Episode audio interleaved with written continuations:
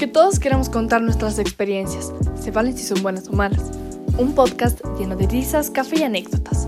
Bienvenidos a un espacio de arte y entretenimiento. Bienvenidos a Let's Talk About It.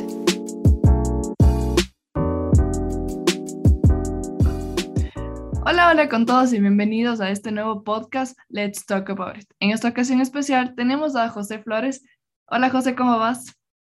Hola Pau, ¿cómo estás? Un gusto estar aquí. Gracias a ti por, por acompañarnos este día. Y la temática del día de hoy es El Señor de los Anillos.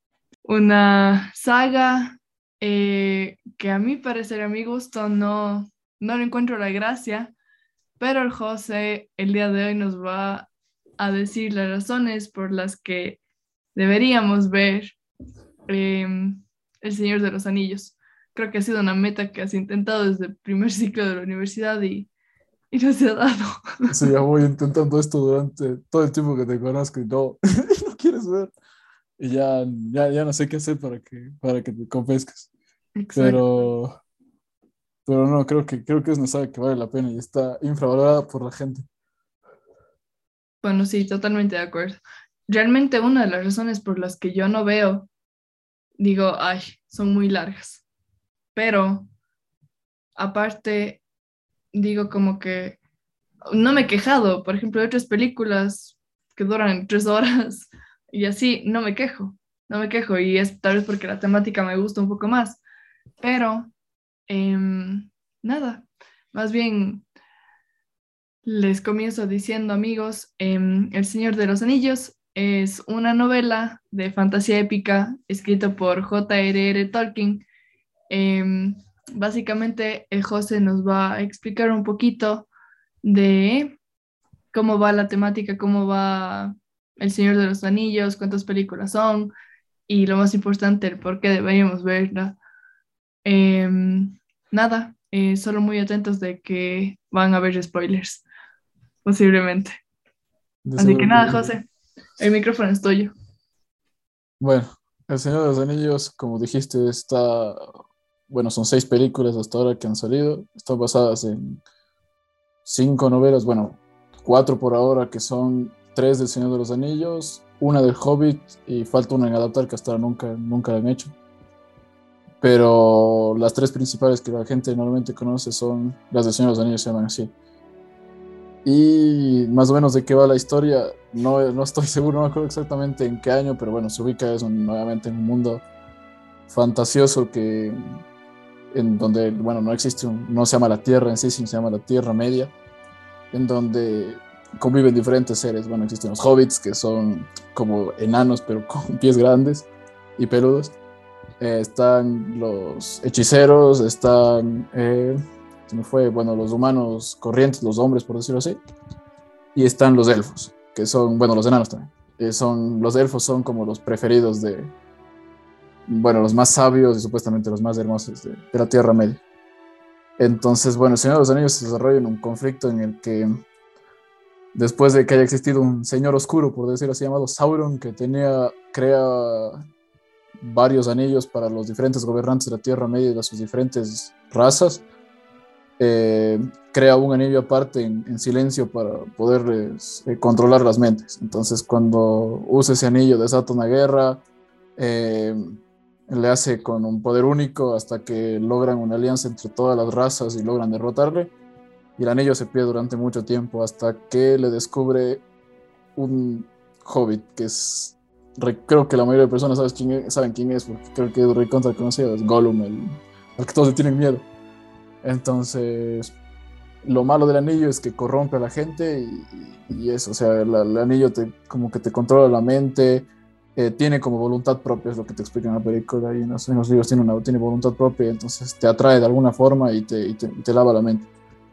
Pero la película es esa, entonces la misión de, en la actualidad, donde están estos hobbits, que normalmente son como una raza eh, olvidada en la Tierra Media porque les tienen de lado, porque son como gente que se dedica en sus aldeas, en las comarcas que se llaman ahí.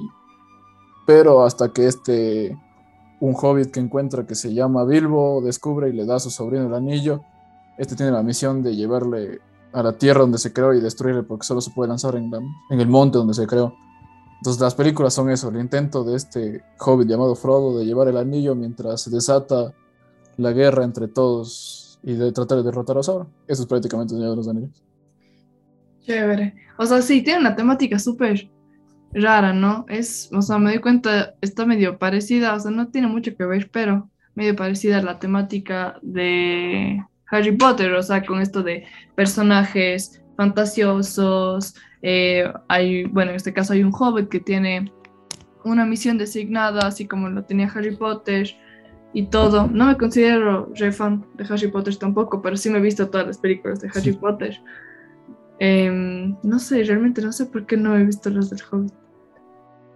Mucha gente me ha dicho que tengo que ver esas películas, pero la verdad no, no he visto. No he visto. Creo que es. O sea, solo, quedo, solo me quedo viendo así el título y veo a este Hobbit, creo que es. ¿Cómo se llama? El principal. El de Señor de los Anillos. Bueno, el Señor de los Anillos, el principal es, es Frodo. Ya, el, Frodo. Hobbit es Bilbo. Tiene, las orejas raras, ¿no? Sí, ah, tiene las orejas puntiagudas, tiene las orejas puntiagudas. Ya, yo solo vi eso y dije, mm, no, red flag de película. o sea, sí es, son, no voy a negarte que son pesadas. Eh, aún así creo que la, la, trama, creo que el rato que te enganchas no puedes parar de ver. Me pasó con mi mamá que no le gustaban las películas y decidí un día mostrarle, nos, me acuerdo, nos estábamos un sábado y le dije, este es el momento para que te veas las tres le termina gustando, le termina gustando full que nos vimos el Hobbit en los cines, la última que salió. El Hobbit es la precuela del Señor de los Anillos, son como las tres anteriores al Señor de los Anillos. En realidad es un libro, pero hicieron tres películas por cosas comerciales, ya sabes.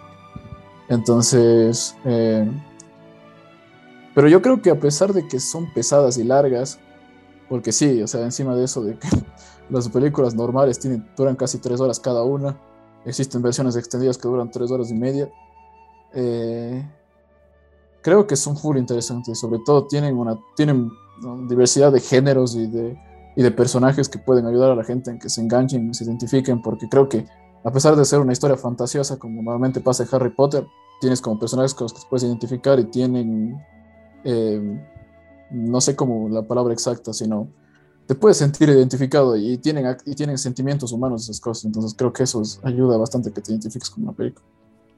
Claro, creo que eso es, eso es lo que muchas películas tratan de hacer, esto de tratar de identificarse con los personajes, y es algo súper difícil, pero claro, me imagino que en este contexto de esta película, como vos dices, tiene bastantes temáticas para diversos tipos de público. Por ejemplo, yo soy literal team películas románticas, eh, también comedias, comedias románticas y de terror. Me encantan también. Aunque soy bien miedosa, igual veo. Pero claro, o sea, estas películas de Los Señores de los Anillos y esta otra del Hobbit, ¿tienen estas temáticas? Creo que tienen de todo, porque a ver, tienen romance, tienen claramente desde la primera película, te, plantean la historia de, de, este amor encima entre un, un elfo, bueno, una elfa, eh, que prácticamente los elfos son inmortales en las películas, o sea, es como que los obviamente los tipos después se pueden morir, pero por naturaleza no, o sea, me refiero a que les pueden matar, pero naturalmente no se pueden morir, o sea, por vejez no envejece. Entonces los hobbits son inmortales, los, perdón, los elfos son inmortales. Y el romance con este humano que es heredero del, al trono, pero que ahorita, que él renunció al, al trono por, porque, por todo lo que había sido con el anillo y eso, que había corrompido a los hombres, porque la mayoría de hombres son, siempre son corrompidos por el anillo, pues tiene esto de voluntad propia. Entonces hay este, este romance entre los dos que parece imposible porque ella es inmortal y él es un humano. Pero... Y la temática de la película es full trágica, o sea, sobre todo en la segunda es medio trágica y después tiene esta parte romántica en la que las cosas parecen estar bien. Entonces, eso, y creo que de terror, es más, tiene, hay una escena que nunca me olvidaré, cuando vi cuando, cuando era niño, eh, no puedo negar que me asusté bastantísimo, que hay una escena en la que este hobbit del Bilbo, que es el sobrino, el, tío de Frodo, perdón, que es el protagonista del Hobbit, del Hobbit, de las películas del Hobbit Bilbo, eh, le da el anillo, le pide el anillo, porque él había heredado el anillo al, sobrino y le, pide que le deje ver el anillo por, por, tentación. Y cuando no le quiere dar el Frodo, hacen un jumpscare, o sea, te muestran esa cara, una cara horrible. Y creo que sabes, nunca había estado tanto en mi vida como con eso, con eso que estaba recontra concentrada en la película. tiene, tiene de todo, o sea, yo creo que Señor de los Anillos tiene de todo, o sea, tiene para, para un público en general, a pesar de que sea pesada, creo que tiene, tiene de todo y sobre todo te, creo que desde la primera película te dejan claro eh, el mundo al que te están tratando de, contar, o sea, en el mundo te plantean el mundo y tú rápidamente comienzas a entender como las reglas de, del universo que, que, de Tolkien, entonces creo que eso es positivo, eso pasa creo que también, por ejemplo, en Harry Potter. Como que te transportas vos también a las reglas y a lo que hacen ellos, que, o sea, si cualquier persona en la calle dice algo parecido, sabes a qué se refiere. Ajá, o sea, sí, algo así. Como los muggles en Harry Potter. En Harry Potter. Soy muy, lo siento. Em, pero bueno, también quería hablar y tocar en esta parte, no sé si vos eh, conozcas igual, pero del Señor de los Anillos, eh, algo muy importante es la música. Prácticamente juega un, papel fundamental en todas las películas y en esta eh, creo que también, ¿no? ¿Sabes? ¿O me puedes hablar un poquito acerca de ello? A ver, la música de Señor de los Anillos, no me acuerdo exactamente cómo se llama, creo que se llama Howard Shore, se llama, creo que el. El, Howard Shore, sí. Ya, es el autor de. Creo que es el autor de la banda sonora. Es, creo que es. O sea, creo que toda buena saga tiene una música memorable. O sea, el Harry Potter, tú escuchas la de John Williams, la de Tata, ya enseguida identificas, Star Wars es igual. Creo que todas las, buen, todas las sagas memorables, o sea, hay muchas más que no me acuerdo ahorita, pero hay el padrino, por ejemplo. O sea, siempre hay esas historias en las que eh, escuchas la música y identificas enseguida con qué van. Y creo que en El Señor de los Anillos pasa lo mismo. Tiene todos los temas compuestos por Howard Shore y tiene, si no estoy mal, tiene casi, creo que todas las películas cambian el tema de los créditos, que son interpretados por artistas, eh, bueno, o sea, son como cantados, son cantadas, son cantadas, pero son, cada una es escrita para los finales. Pero creo que la, la película, la, música es excelente en las escenas de batalla. Creo que, creo que la, la, música alcanza este tono épico que necesitan, que necesita la película y, y creo que nadie, nadie se olvida después de, de ver la película el tema principal del Señor de los Anillos. O sea, siempre, siempre te va a quedar el sonidito de, de la comarca y, y, de, las, de, las, escenas de batalla. Entonces creo que la música es elemental y creo que esta no le, no, no creo que le, le tenga necesita envidiar a ninguna otra saga porque tiene, tiene un tema increíble. No por nada, eh, eh, creo que estuvo nominado a los Oscar y ganó, creo que en, en musical, no estoy seguro si ganó Oscar a música, pero bueno, eh, creo que por lo menos creo que alguna vez estuvo nominada, entonces creo que es, es creo que es una parte Sí, como dices, es un, o sea, juega un papel fundamental. en la mayoría de películas, o sea, eh, cuando se encuentra algo, cuando llegas a algún destino, cuando hay las batallas. O sea, tienen que poner una música que sea, o sea, que sea fácil de, de que si vos estás, ya no estás viendo la película, simplemente escuchas y te, teletransportas a ese momento, a esa escena y claro, vuelves a revivir en tu cabeza. Y creo que eso es algo increíble que, que hace la música, ¿no? Pero bueno, en este caso, en El Señor de los Anillos, eh, como me dices, también, también ha sido, no es la excepción, por decirlo. Pero bueno. Eh, nada, José, creo que hasta aquí llega nuestro, nuestro pequeño podcast acerca de por qué deberíamos ver El Señor de los Anillos. Eh, así que nada, más bien muchísimas gracias, José, por, por estar aquí, por hablarnos un poquito acerca de esto. No, te agradezco a ti un montón por invitarme. Y una cosa más antes de... Claro. Hay, hay, un, hay un punto más que la película ganó mejor, la, tercera ganó mejor película del año y ganó, es una de las más premiadas en la historia del cine en los Oscar. Entonces es otro motivo para ver también. Ok, puede ser que estas vacaciones me dedique a ver todas las películas del Señor de los Anillos. Probablemente, no haré promesas, pero esperemos que sí. Nada, muchísimas gracias, José, por estar aquí. Nada, tío, muchas gracias.